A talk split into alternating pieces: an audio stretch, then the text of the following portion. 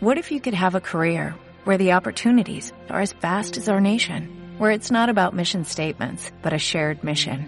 At U.S. Customs and Border Protection, we go beyond to protect more than borders, from ship to shore, air to ground, cities to local communities. CBP agents and officers are keeping people safe. Join U.S. Customs and Border Protection and go beyond for something far greater than yourself. Learn more at cbp.gov/careers.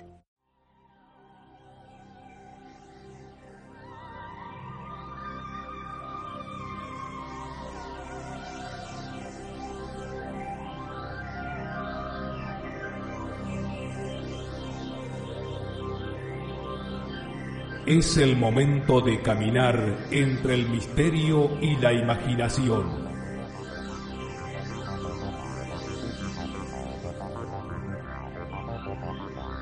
Es el momento de caminar al filo de la realidad. Conduce Gustavo Fernández junto a Quique Marzo y Emanuel Yudice.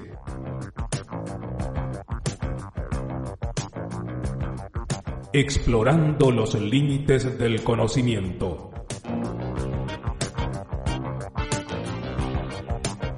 Locución José Ruiz Díaz.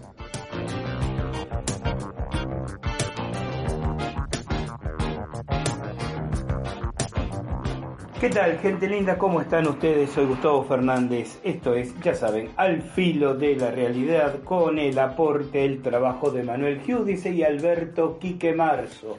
Compartiendo juntos este espacio para hablar de los temas que nos apasionan, fenómeno ovni, criptozoología, eventos parapsicológicos, conspiraciones, misterios, enigmas del ser humano y el universo que lo rodea. Espero que estén bien, yo también, por aquí todo excelente, progresando, prosperando, abriéndonos de vuelta a transitar otras latitudes. Eh, ya en un par de semanas, desde el momento que estoy grabando este podcast, eh, inicio un periplo por Ecuador y por México, no solo a efectos de llevar las actividades, en Ecuador estaré dictando un retiro de autocontrol mental indo-tibetano y una nueva primera formación de guías de Temazcal en ese país, creo que ya estamos en la quinta, junto al queridísimo José Luis Garcés. Y en México, primero de la mano de la hermanita de camino Magnolia Chávez, ahí en Chiconcuac, en las proximidades de Cuernavaca. La tercera vez que estaré dictando una formación de primer nivel para guías de Temazcal y la formación avanzada para otros temascaleros, temascaleras que ya se han formado con nosotros. Y luego me voy a Puebla donde de la mano de otra muy querida amiga, Alma Álvarez y su equipo, estaré eh, celebrando, me gusta decir, más que dictando, ¿no? porque realmente es una fiesta, por lo menos para mí, una fiesta para el espíritu y para, para la mente, eh, nuestro instructorado en autodefensa psíquica. Pero en el camino también hay algunas investigaciones. Vamos a hacer nuestra primera incursión a la cueva de los tallos ya saben, esto es en el estado de Morona, Santiago, en Ecuador. Y también en Ecuador eh, estaremos en proximidades de Loja, de la ciudad de Loja, donde se encuentran los llamados monolitos de Quillusara, un fascinante, por lo que he investigado hasta ahora, conjuntos de menires y cromlech, un, literalmente casi un Stonehenge eh, prehispánico ecuatoriano. Vamos a ver con qué nos encontramos y por supuesto los resultados de esos trabajos en el terreno vamos a estar compartiéndolos aquí en futuros podcasts, artículos en nuestro portal alfilodelarrealidad.com y ahora con la nueva modalidad de video podcast, ustedes ya saben, en nuestro canal en YouTube. El canal se llama, no podía ser de otra manera, Al Filo de la Realidad. Así que aprovechamos la ocasión para saludar a todos los oyentes, a los incondicionales, a los veteranos, a los históricos, a quienes se acercan también, quizás hoy por primera vez nos están escuchando, a quienes nos siguen en evox.com y a través de Spotify. a los productores y oyentes de la radio de la historia y el misterio, a la gente que sigue nuestro mm, podcast en Radio Box de Texas, Estados Unidos. A todos, a cada uno, a cada una, nuestro cariño fraternal. Y compartiendo aquí algunos, algunas nuevas investigaciones, mucho más locales, ¿no? No voy a caer ahora en esa frase eh, pinta tu aldea y pintarás el universo, frase que seguramente nunca dijo nadie, este, pero sabemos que muchas veces hay eh, hallazgos y conclusiones muy interesantes que pueden obtenerse eh, en latitudes y geografías muy cercanas a donde uno mismo se encuentra. Ya he desarrollado en otras oportunidades eh, lo que conocemos como los fenómenos que están ocurriendo alrededor de un pequeño y muy lindo pueblito de nuestra provincia argentina de Entre Ríos. Este pueblo se llama Villa Hernandarias, eh, 7.000 habitantes, recostado a orillas del caudaloso y hermoso y magnífico río Paraná, el mismo río que un centenar de kilómetros después, siempre en dirección sur, a su desembocadura en el río de la Plata y el Océano Atlántico, pasa por la ciudad de Paraná, que es donde estamos nosotros en este momento realizando esta grabación. Recordarán ustedes, porque le hemos dado espacio significativo, el episodio protagonizado cuatro años hace ya por un jovencito de Hernandarias, de lo que entendemos como un fenómeno de teleportación. si el tema les interesa, busquen el capítulo, el episodio correspondiente. Y también nos hemos detenido y hemos trabajado en el terreno en un fenómeno que se conoce como la luz del correntoso. Estos son los temas que queríamos profundizar en un trabajo de campo que hemos realizado apenas mm, días atrás y que ahora cabe la oportunidad de compartir con ustedes. Sobre este concepto de la luz del correntoso, les decía, ya lo hemos desarrollado en otras ocasiones.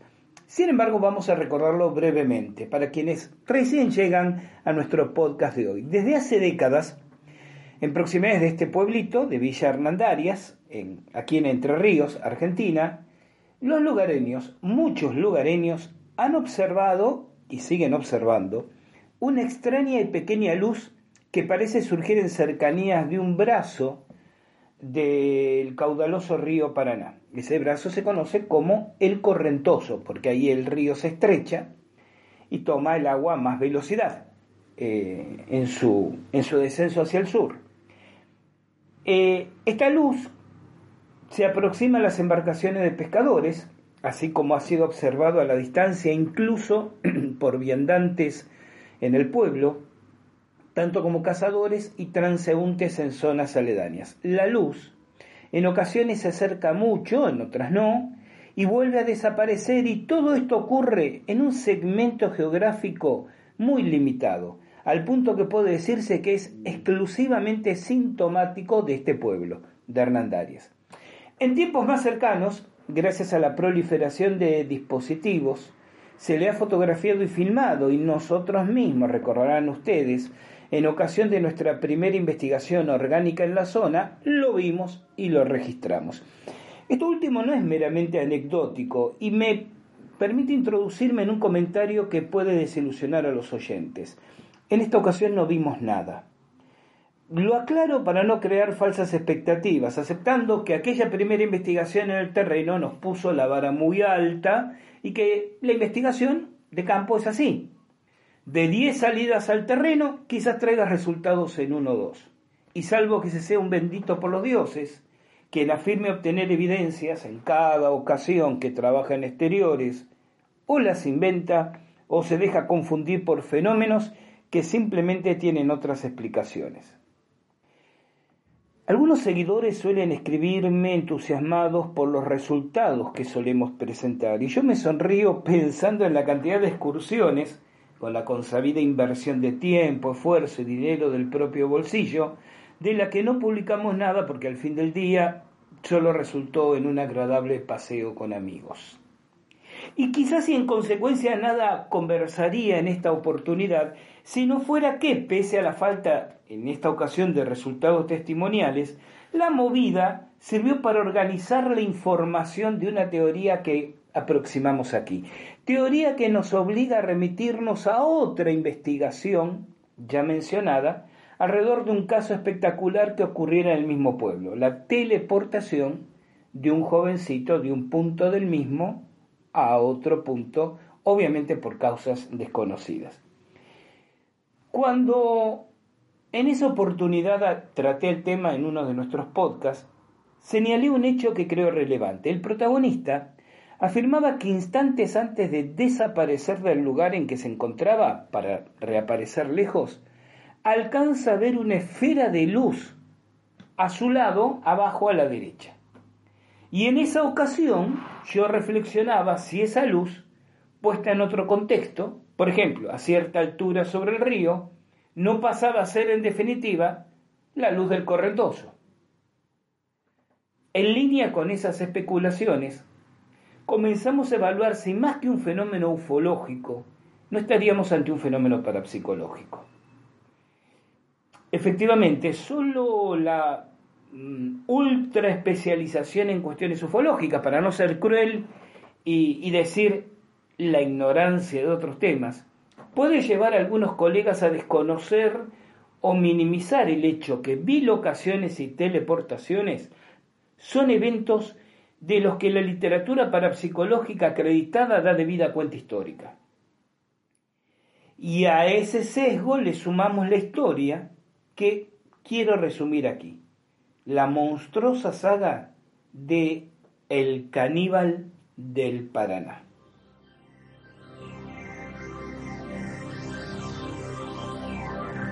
Pero antes de sumergirnos en ello, quizás sea tiempo de hacer una pausa.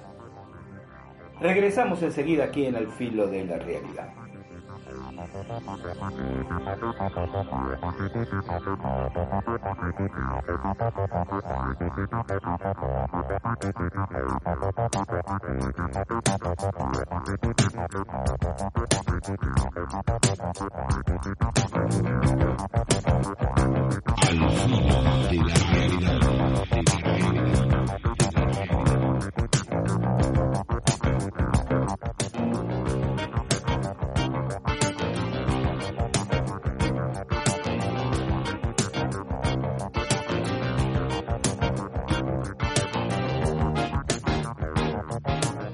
Hola, ¿cómo estás? Tal vez hace poco tiempo que estás escuchando Al filo de la realidad. Si es así, te comento que somos un grupo muy pequeño de personas que hacemos esta y otras actividades vinculadas con la difusión de los temas que a vos y a nosotros nos interesan, ovnis, civilizaciones desaparecidas, criptozoología, conspiraciones, fenómenos parapsicológicos. Hacemos esta difusión como una manera de poner en el escenario de los interesados el resultado de las investigaciones que realizamos. Pero no te estoy comentando nada nuevo, nada que no hayas escuchado ya en el filo de la realidad. Lo que sí te comento es que estas actividades las realizamos absolutamente financiadas con nuestros propios bolsillos. Y si sos uno de los incondicionales, de aquellos que nos vienen escuchando desde hace años, no hay nada nuevo que tenga para decirte porque ya nos conoces. Entonces, a unos y a otros, estoy aquí para pedirles que nos den una mano, para que nos acerquen su colaboración libre, voluntaria. Vas a encontrar por ahí un botón, una tecla de color azul que dice apoyar. Eso nos permitirá contar con una muy, muy pequeña contribución de tu parte, poco más de un euro mensual que sumado en el conjunto de quienes quieran acompañarnos nos va a permitir acelerar investigaciones, pagar determinados análisis técnicos, poder cubrir gastos de viajes que igual seguirán saliendo de nuestros bolsillos, pero desde ese momento de una manera un poco más aliviada. Si a vos te interesa, si a vos te importa el esfuerzo que hacemos, si de alguna manera te suma algo lo que te devolvemos a través de este espacio, apoyanos. Y vas a tener acceso a un podcast extra mensual como una manera de corresponder, de expresar nuestra gratitud. Gracias por estar ahí.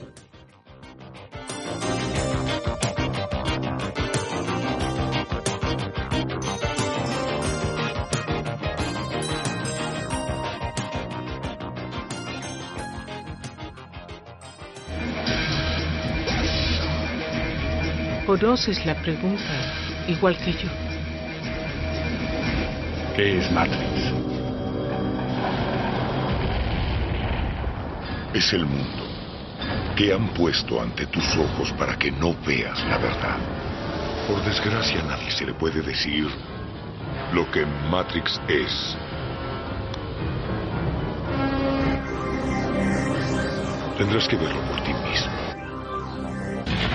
Un hombre, un micrófono y todos los enigmas. Al filo de la realidad. OVNIs, fenómenos parapsicológicos, conspiraciones, civilizaciones desaparecidas. Los misterios son solo la excusa para pensar mejor. Gustavo Fernández y su equipo te invitan a caminar juntos al filo de la realidad.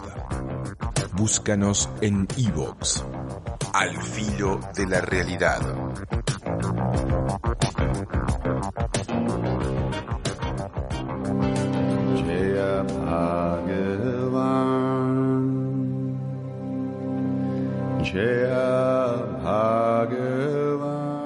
Rescatamos el antiguo conocimiento para modelar al humano del futuro. Sabidurías ancestrales en Al filo de la realidad.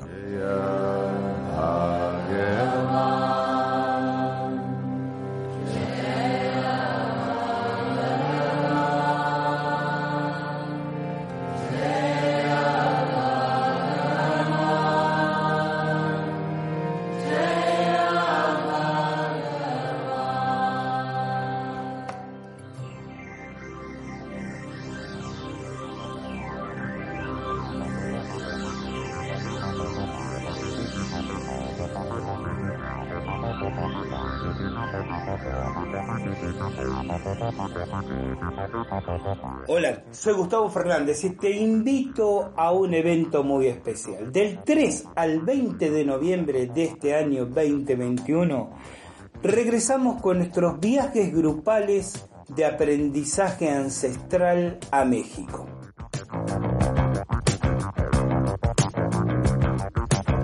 Si querés acompañarnos, si querés sumarte, si querés compartir con nosotros un verdadero retiro espiritual, recorrer esos caminos, visitar sitios ceremoniales, practicar ceremonias ancestrales, compartir con nosotros en Teotihuacán, Tepoztlán, Cholula, en Xochicalco, en Malinalco, en Tula.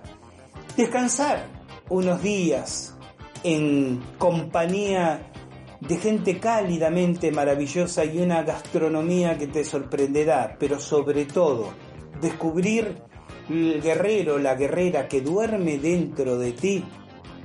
Busca el evento en alfilodelarealidad.com.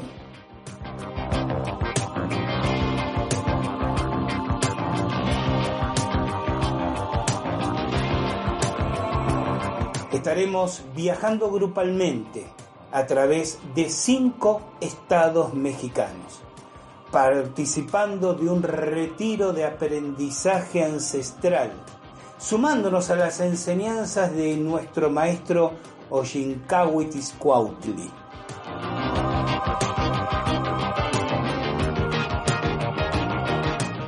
En todo momento estaremos acompañados por guías locales, con transporte propio y exclusivo, buena atención, buena compañía y buenas enseñanzas.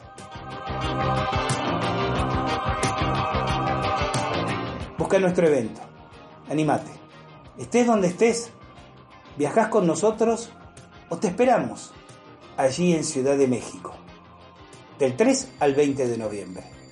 No te pierdas este verdadero viaje de redescubrimiento interno.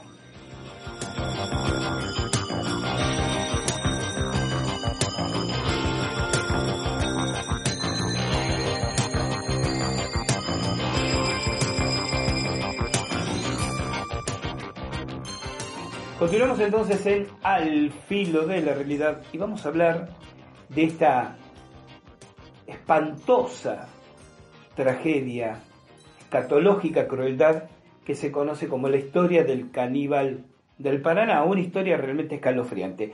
Corre el año 1936 y una madre desesperada se presenta ante la policía de la localidad de Callastá, provincia de Santa Fe, que queda sobre la margen opuesta del río Paraná, en realidad más allá de una zona de bañados, esteros, tajamares, les decimos por estas latitudes, islotes, arroyos y riachos, ¿no? Luego, del otro lado, río Callastá y esta localidad homónima. Y se presenta para denunciar la desaparición de su hijo, el pequeño Eusebio Lugones, a la sazón de 12 años de edad. Las investigaciones de las autoridades que comienzan como la simple búsqueda de un niño quizás perdido, van siendo caja de resonancia de rumores y versiones que corren entre la gente que habita en esa zona de islas fluviales y llevan a la detención de un tal Aparicio Garay, un sujeto de origen brasileño dedicado a la pesca y caza, que habitaba un rancho, aquí se llama rancho, una pequeña choza, ¿no? Muy, muy, eh, muy pobre, ¿no? Muy, muy este, improvisada, y ubicado en un islote, hoy desaparecido, se llamaba islote Racine, pero que tenía ranchadas, llamamos ranchadas establecimientos provisorios, en otros puntos de la zona, por ejemplo, y también inmediatamente frente a la zona donde desapareciera el muchacho. Acá hay un detalle que es importante tener en cuenta con lo que viene a continuación. Hay que ubicarse un poco en la idiosincrasia de la gente de 85 años atrás, 86 años atrás, en un lugar donde el alfabetismo sería escasísimo, donde la naturaleza de la relación de, la gente común, generalmente gente muy, muy pobre, de escasísimos recursos, con la policía, con las autoridades, era, era bastante incómodo y desagradable, la desconfianza natural, ¿no? Entonces, digo esto porque a este sujeto lo buscan por la desaparición de Eusebio, porque fue el único caso denunciado. Ustedes dirán, pero si hubo otros casos que no se denunciaron, ¿qué ocurrió? ¿Por qué los padres no denunciaron a la policía para su búsqueda? Hay que ubicarse en la idiosincrasia del lugar y del momento. En ese entonces era mucho más natural que se juntara la familia, 10, 15 vecinos, y saliera a hacer una batida, que el hecho de acercarse a una comisaría policial y presentó una denuncia que muchas veces no encontraba respuesta por parte de quien la, recibía. Eran tiempos de vida muy dura, muy difícil. Los niños muy niños salían a cazar, a pescar, se perdían en el monte. Había hoy, hoy, hoy en día todavía hay, hay una fauna muy interesante, porque si ustedes miran un mapa del lugar, les decía, estamos a 100 kilómetros de esta ciudad de Paraná, más hacia arriba eh, por el Paraná también hay ciudades importantes. Ha habido una enorme deforestación del, monte virgen de, ambas provincias, especialmente los se conocen Entre Ríos como la selva de Montiel, un, monte cerrado que, alguna vez cubrió casi toda la provincia. Aguas arriba, muy arriba, hay enormes represas hidroeléctricas argentino, argentino-paraguayos y brasileñas, Yacyretá, Salto Grande, Apipé, que, que regulan los flujos de los ríos Paraná y Uruguay, que comienzan en, en el Amazonas y vienen bajando. Y pese a todo eso, uno se mete en estas islas y encuentra mucha vida silvestre, mucha vida salvaje. Yacarés, que son los caimanes de la región, serpientes, en algunos, en muchos casos venenosas, y en otros eh, constrictoras, como la lampalagua, que alcanza hasta los 3 metros, 3 metros y medio de, extensión y, a veces el grosor del muslo de un hombre.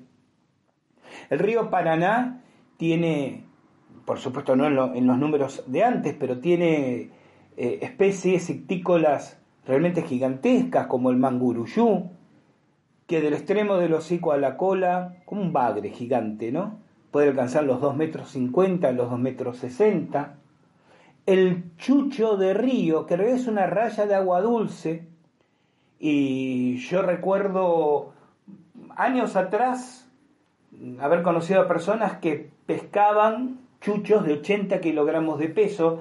Imaginen una raya, una mantarraya que de extremo a extremo tiene 2 metros, 2 metros 20, un rombo, ¿no? De 2 metros, 2 metros 20, más la cola.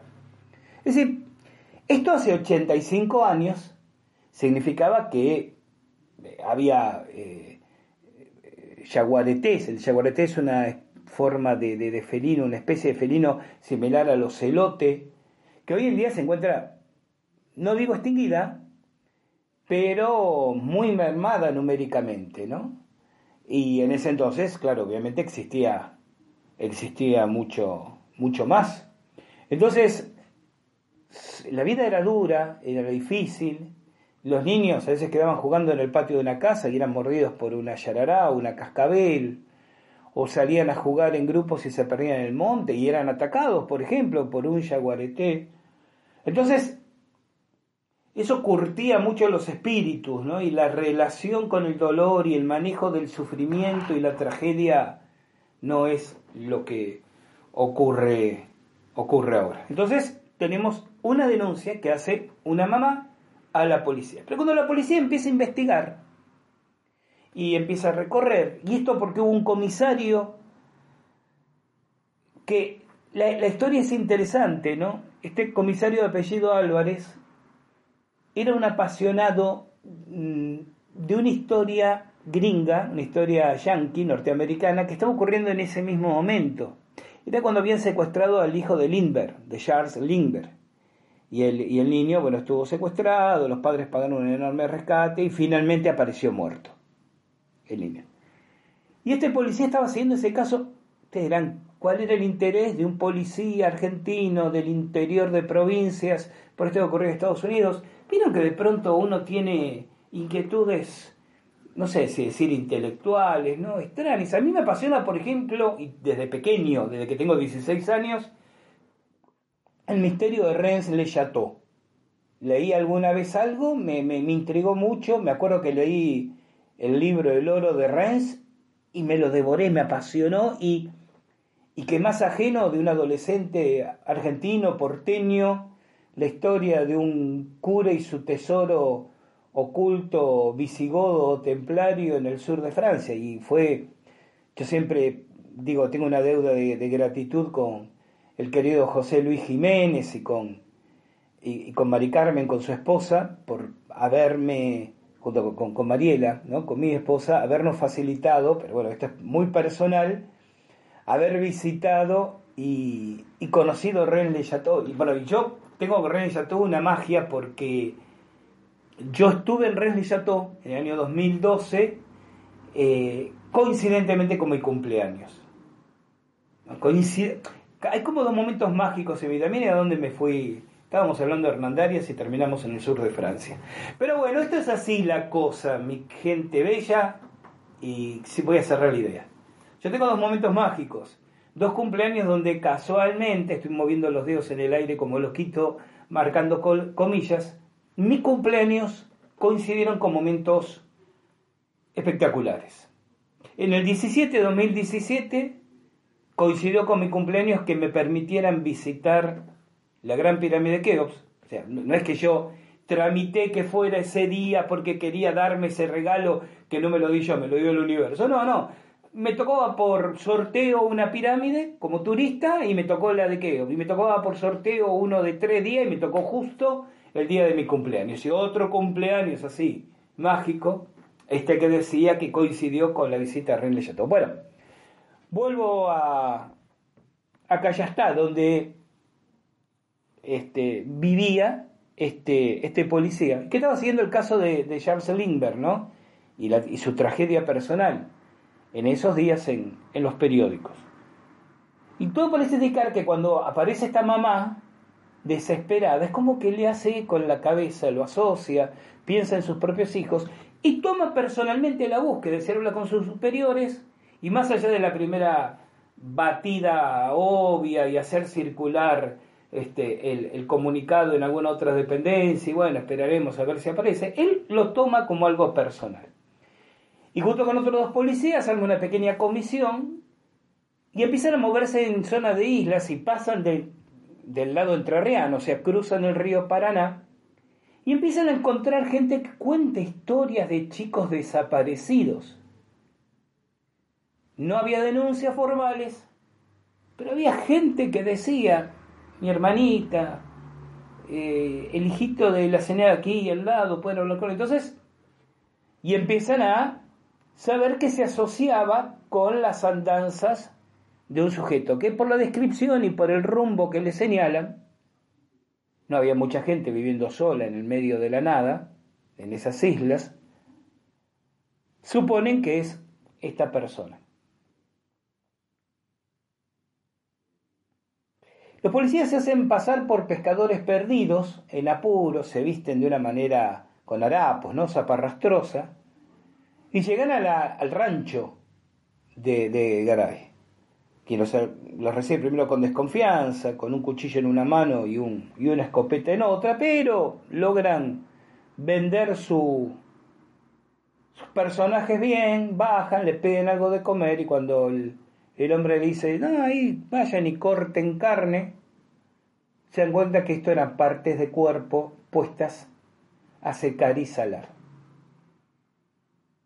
Se abalanzan sobre este sujeto, este era el supuesto Aparicio Garay, y, y lo detienen. Lo llevan primero acá, ya está. En realidad lo llevan primero a un puesto policial sobre territorio entrerriano, eh, muy próximo a un pequeño pueblo al sur de Hernandarias que se conoce como Pueblo Brugo.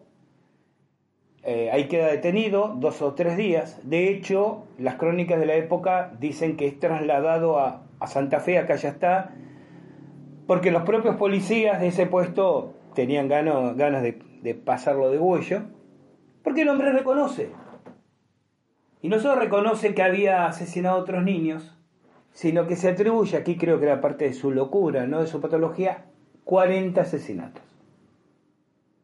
Es decir, denunciado hay uno, y por lo cual se lo condena, ahora vamos a hablar de la condena, se le atribuyen 6 o 7, si ustedes buscan en YouTube un documental titulado El caníbal del Paraná, un trabajo muy interesante, hecho inclusive con, con personas, muchas de las cuales ya han fallecido, ¿no? del momento que se hizo el documental ahora, familiares directos, ya ancianos, de aquellos niños que desaparecieron en su momento, para tener esta mirada que estoy proponiendo. Y este tipo, ¿no? Este Garay, que no se llamaba Garay, Campomar, Nazareno, él dice, tengo el nombre que ustedes quieren. No había ninguna documentación, no había nada escrito, era analfabeto, no había documentos de identidad. Yo tengo la idea de que se hizo llamar a Paricio Garay. Miren, eh, nosotros hicimos un desembarco, y ahora voy a hablar del trabajo que hicimos en el terreno, en donde se une un curso de agua que se conoce como Riacho Garay con el río Paraná. La gente del lugar dice que se llama Riacho Garay porque sobre él vivía o tenía una de estas ranchadas provisorias este sujeto Aparicio Garay. El tema es que cuando uno llega a ese riacho, ya cruzado el límite de, de provincias, ya está del otro lado del río Paraná, está en otra provincia. Y esta provincia, Santa Fe, como toda provincia argentina, jurisdiccionalmente se divide en departamentos. Y el departamento que corresponde a ese lugar es el departamento Garay, llamado así en honor de Juan de Garay, descubridor, eh, fundador de, de eh, Santa Fe, de la ciudad de Santa Fe y de la segunda fundación de la ciudad de Buenos Aires. De hecho, Hernandarias que le da nombre a la villa, fue en ese entonces el yerno de Garay. Garay funda la ciudad de Santa Fe, lo que es hoy la ciudad de Santa Fe, en donde estaba este pueblito, acá ya está, y unos, creo que 30 años después de su fundación, por, por, inundaciones del río y ataque de los indígenas de la zona, la trasladan a la actual ubicación de la ciudad de Santa Fe. Y el yerno de, de Juan de Garay era Hernando Arias de Saavedra, conocido como Hernandarias, que le da el nombre a este pueblito Villa Hernandarias, que tomamos como base de, de operaciones. De Hernandarias quiero decir una cosa muy interesante. A diferencia de otros pequeños pueblitos de provincias donde ocurren fenómenos extraños y la gente no solo no quiere hablar por, por resquemor, por miedo, realmente se pone agresiva. Cuando uno pregunta mucho sobre los fenómenos del lugar, la gente de Hernandaria, salvo por supuesto alguien que, se, que nunca vio estos fenómenos y se ríe, está bien, pero en general, digo, el espíritu local es muy abierto y es muy de, de, curiosidad, ¿no? Cuando llegamos investigadores de fuera, a ver qué pueden enseñarnos, qué pueden sumarnos a todo esto.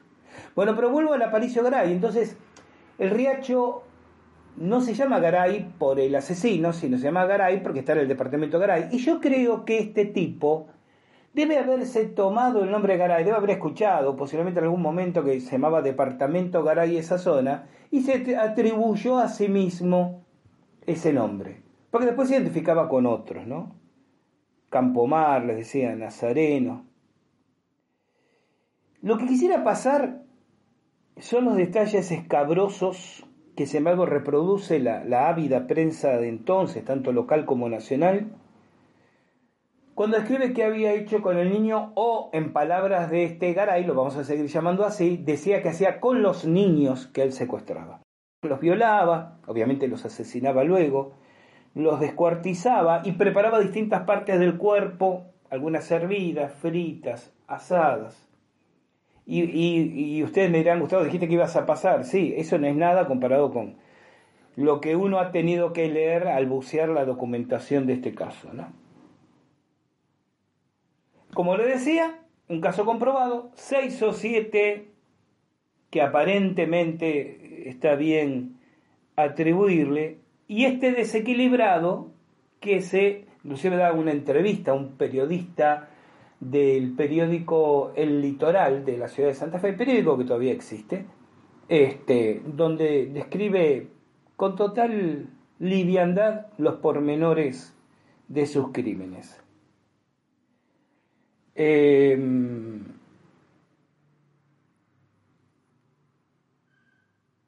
lo detienen, les decía, permanece en una comisaría, en un destacamento policial de Pueblo Brugo, lo cruzan, acá ya está, y hay que detenido mientras se sustancia el juicio. El, juez lo considera inimputable por su desequilibrio psicológico y lo envían todo, todo el tiempo que dura el proceso, corrijo aquí, no, no queda en la comisaría que ya está, sino en el penal de las flores.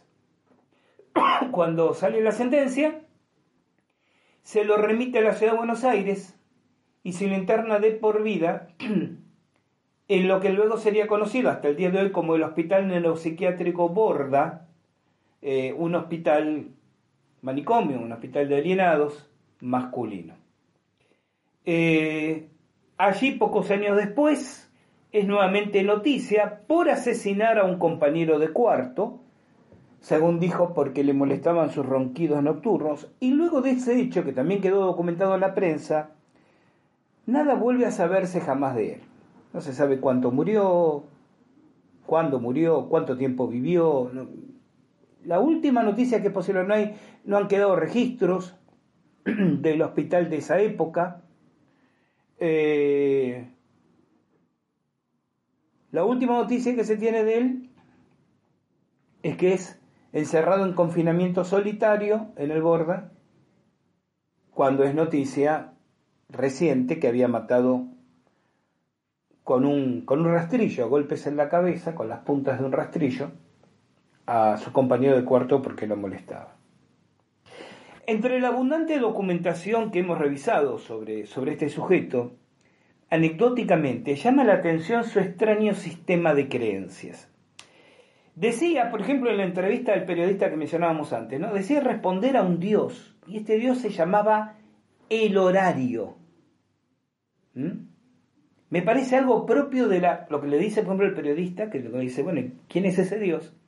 Me parece algo propio de la prosa surrealista de principios del siglo XX que imperaba entonces, porque dice, el horario es el dueño del tiempo y el tiempo está en las horas.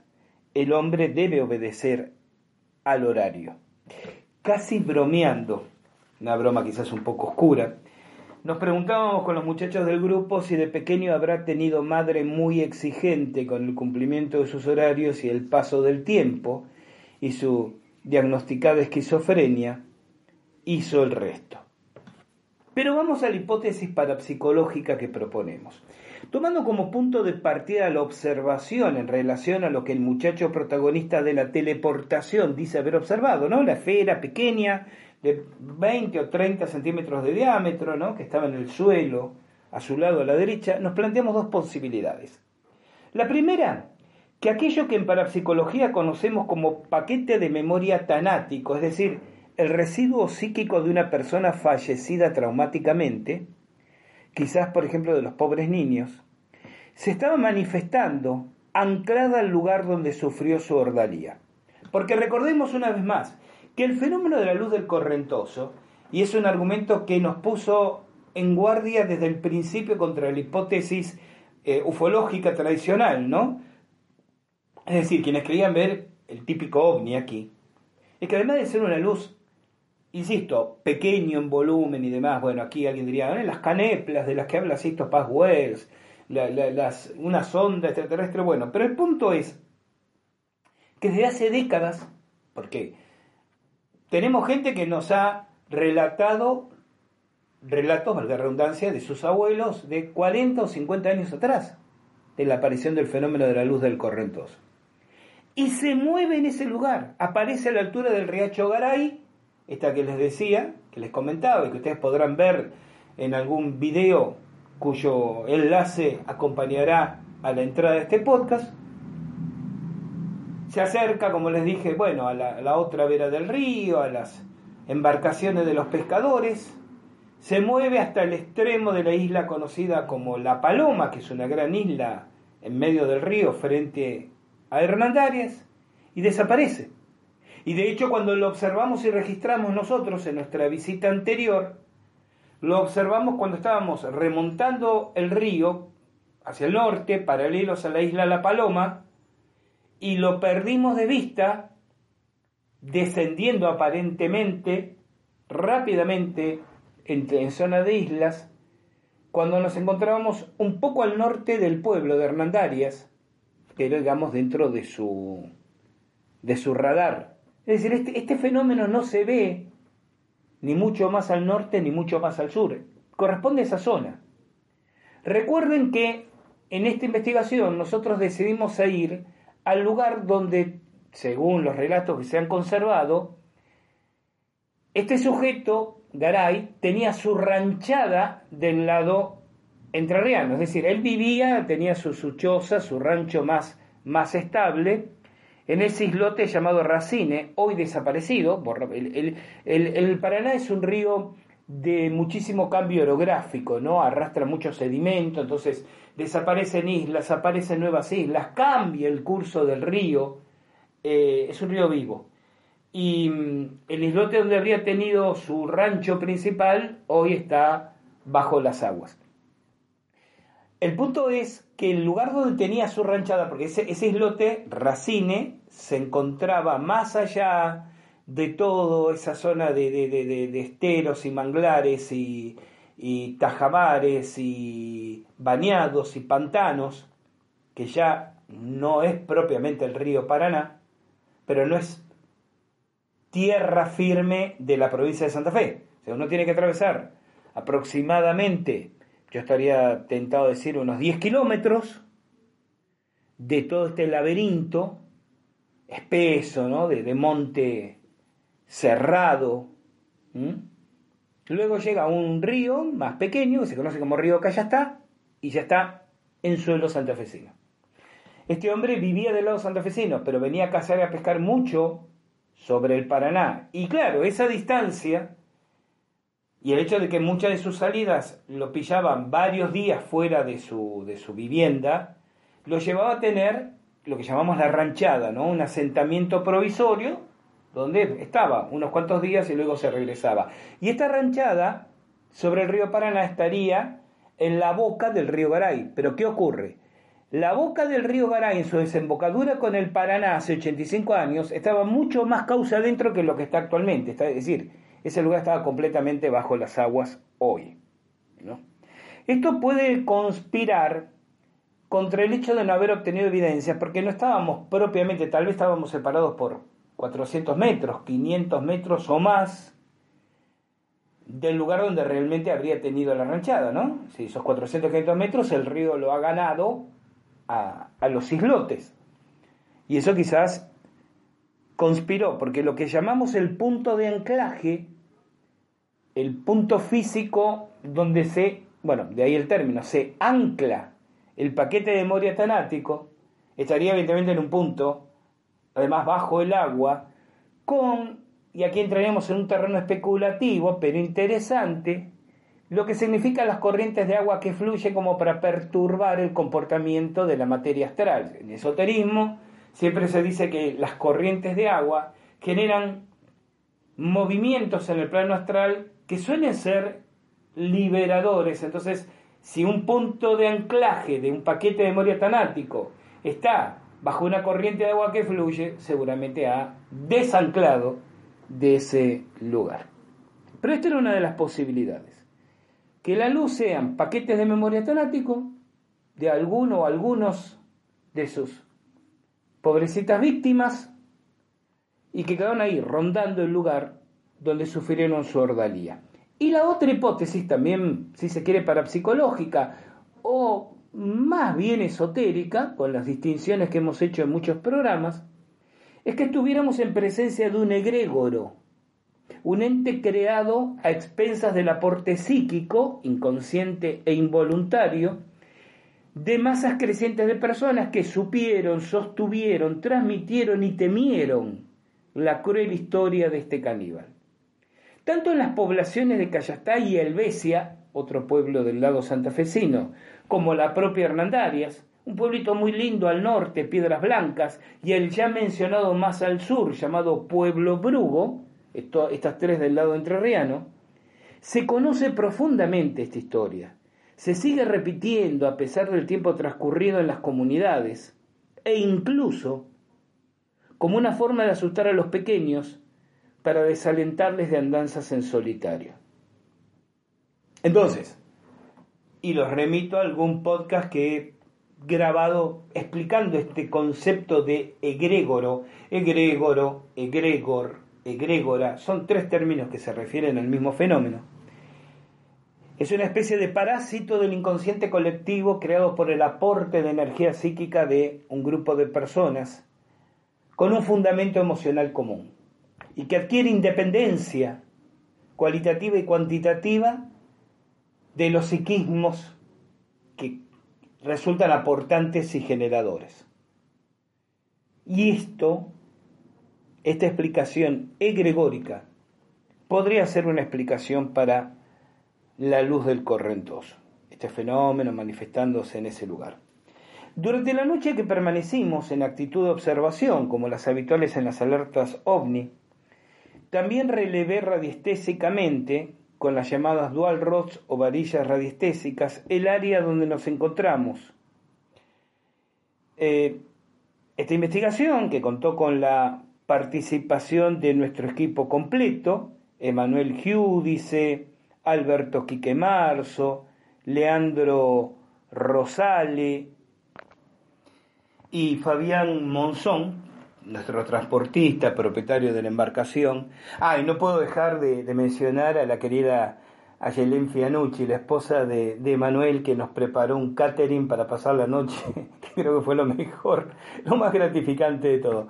Unos sanguchitos de miga eh, como para un regimiento, bueno, teniendo el marido que tiene, cualquiera que... Nosotros salimos a veces en, en grupo a, a comer, a almorzar o cenar este, con Emanuel y claro, el chico es un, ropero, entonces come por cuatro. No me extraña que, que haya preparado la cantidad que preparó. Y unas canastitas vegetarianas que eran ah, espectacular. Así que la responsable del catering la tenemos presente en nuestras bendiciones. Eh, bueno, con todo este equipo eh, realizamos este trabajo también incluyó relevamientos con dron de la zona, a ver si veíamos algún punto que justificara cortar camino a través de la espesísima vegetación para indagar. ¿no? Se presumía el lugar donde el tal Garay habría tenido la ranchada, este, que estaría ubicada directamente enfrente del punto sobre la costa enterriana, conocido con el nombre de La Piragua, donde secuestró al pequeño Eusebio este, Lugones. La idea de este relevamiento era tratar de detectar puntos de anclaje o puntos de intensa negatividad asociados a hechos de sangre, pero salvo las esperables líneas Hartmann propias que corren en el lugar, que como sabemos se separan entre sí 2, 3 y 6 metros y repiten de norte a sur y de este a oeste, nada apareció, lo que refuerza la certeza que el punto de la citada ranchada se encuentra hoy bajo el agua.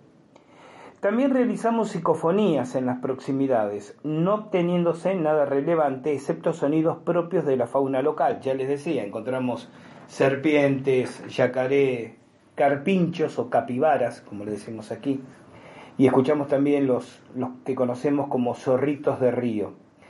Pero por cierto, la ausencia de evidencia, no voy a decir aquí que la ausencia de evidencia no es evidencia de la ausencia, porque estaríamos en el planeta de los lugares comunes, pero no señala que no ocurra fenomenología anómala en el sitio, solo que no fue esta la ocasión de registrarla. Como corolario, y ya despidiéndonos, permítaseme señalar que la intención de, de este podcast es formular una hipótesis a seguir investigando, esta la del vínculo de los trágicos eventos históricos ya, su raíz parapsicológica, su residuo parapsicológico y relacionarlo con lo que la gente ve, con lo que vimos. Rendir cuenta a nuestros oyentes de lo que estamos haciendo, por lo menos de este resultado parcial, de este trabajo de campo, pero muy especialmente, y este es el cierre que quiero dejarles, insistir con esto. Hernandarias y la luz del correntoso tienen el inmenso valor de ser un específico punto geográfico donde en tiempo real, al día de hoy, todo interesado tiene una alta probabilidad de observar y registrar un fenómeno aéreo no identificado de manera recurrente. Eso solo, a nuestro saber y entender, justifica el esfuerzo de seguir investigando.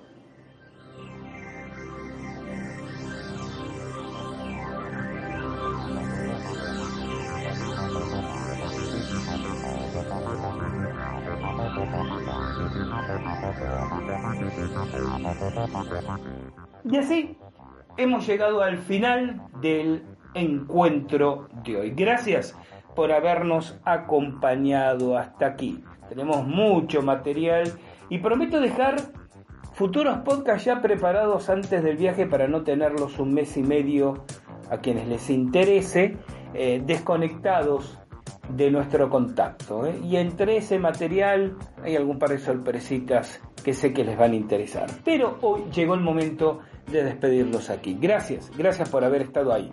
El reencuentro fraternal será cuando la presentación les recuerde que llegó el momento de caminar aquí al filo de la realidad. Soy Gustavo Fernández y voy a estar esperándoles. Cuídense mucho, no anden en cosas raras y como siempre, recuerden que de la puerta de calle hacia afuera hay una vida que está esperando y merece la pena ser vivida.